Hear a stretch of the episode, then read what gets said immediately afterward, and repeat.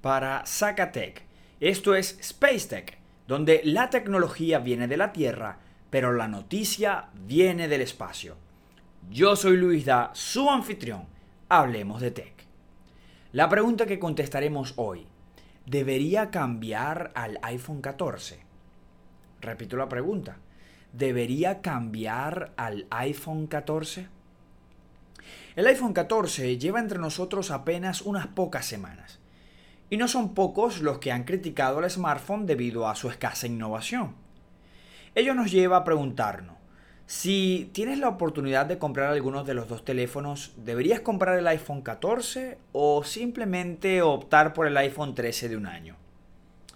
Piensa que desde el mismo momento en que se presentó el nuevo dispositivo, el modelo del año pasado desapareció sin dejar rastro de la tienda de Apple. Este podría ser uno de los motivos que nos pueden llevar a tener que comprar el iPhone 14 en su lugar. Pero afortunadamente aún podemos adquirir el teléfono del año pasado en los muchos distribuidores de teléfonos móviles. Incluso podríamos, aprovechando que estamos tocando este tema, podríamos contar que Apple, justamente salió un reporte hace poco de que Apple paró la producción de iPhone 14. No la paró en su totalidad, pero sí en cierta medida. Lo que más o menos nos da una idea del recibimiento que ha tenido el iPhone 14 en comparación a sus predecesores, ¿no? E incluso podríamos decir que el iPhone 13 sí fue una bomba, por eso estamos mencionando de que prácticamente las primeras semanas no había iPhone 13 para las personas que lo deseaban. En cambio, aún hoy día las personas están criticando mucho el iPhone 14. Pero vamos a hacer una pequeña comparativa de lo que más o menos nos dice Apple del, del iPhone 14 y nosotros mismos tener en mente la pregunta, ¿debería cambiar al iPhone 14? Primero que nada, el iPhone 14 te va a durar más. Si estás buscando algunos cambios de diseño en el móvil, la verdad es que te vas a decepcionar. Apple ha limitado los cambios y simplemente introdujo un diseño de isla dinámica solo en los modelos Pro. El iPhone 14 es idéntico al iPhone 13, luciendo simplemente dos cámaras traseras y una muesca como la que lleva presente en los modelos desde hace años en la parte delantera. Cada año que pasa, Apple introduce un chip más avanzado. Este año también, pero el A16 Bionic se limita de nuevo solo a los modelos Pro. De esta forma, el iPhone 14 viene con un chipset A15 Bionic con una ligera mejora en el rendimiento de los juegos respecto a los modelos del año pasado. La verdad, nada especialmente reseñable. Por ello, el único gran motivo que nos llevaría a querer comprar el teléfono en vez de lanzado en 2021 es tener la seguridad de que nos va a durar uno o dos años más. Por norma general, las actualizaciones de iOS llegan a muchos dispositivos antiguos, pero esto tiene un límite.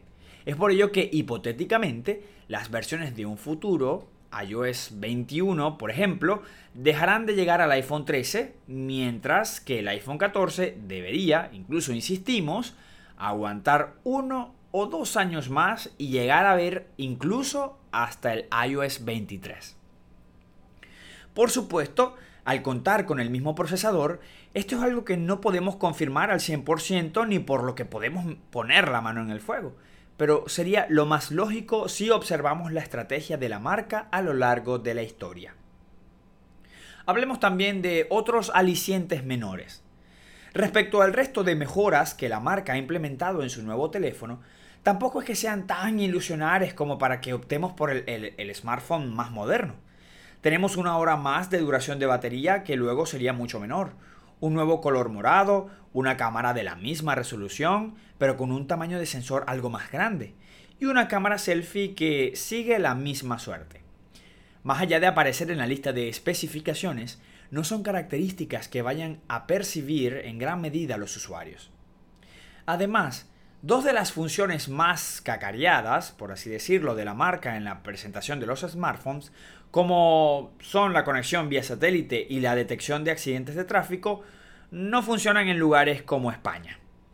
Actualmente el iPhone 14 más barato, que cuenta con 128 GB, se puede comprar por 1.009 euros. mientras que las tiendas que venden el iPhone 13 lo hacen por unos 850 euros. Es decir, una diferencia de más de 150 euros.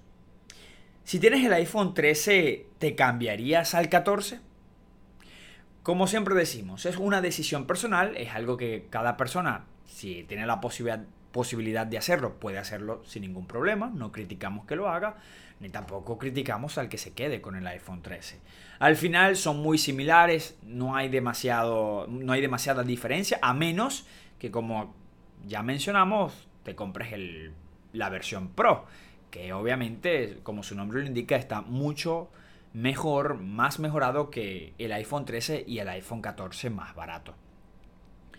Por eso lo dejamos a criterio de cada persona. De todas formas, eh, siempre será un placer tener un dispositivo Apple. Las personas que yo lo han probado, sea en sus smartphones, en sus MacBooks, en sus iPad Air, sin duda alguna es un deleite poder trabajar con, con Apple. Así que bueno amigos, lo dejamos a su criterio. Esperamos que hayan disfrutado de nuestro podcast. Lo dejamos hasta acá. Quiero darte gracias por quedarte hasta acá. E incluso espero que esta información te sea de mucha utilidad. Recuerda seguirnos en nuestras redes sociales, en Instagram, en TikTok, como arroba Zacatec. Y también puedes compartir el link de este podcast con todos tus amigos y vecinos que pudieran estar interesados en el tema. Yo soy Luis Daniel y nos vemos en la siguiente.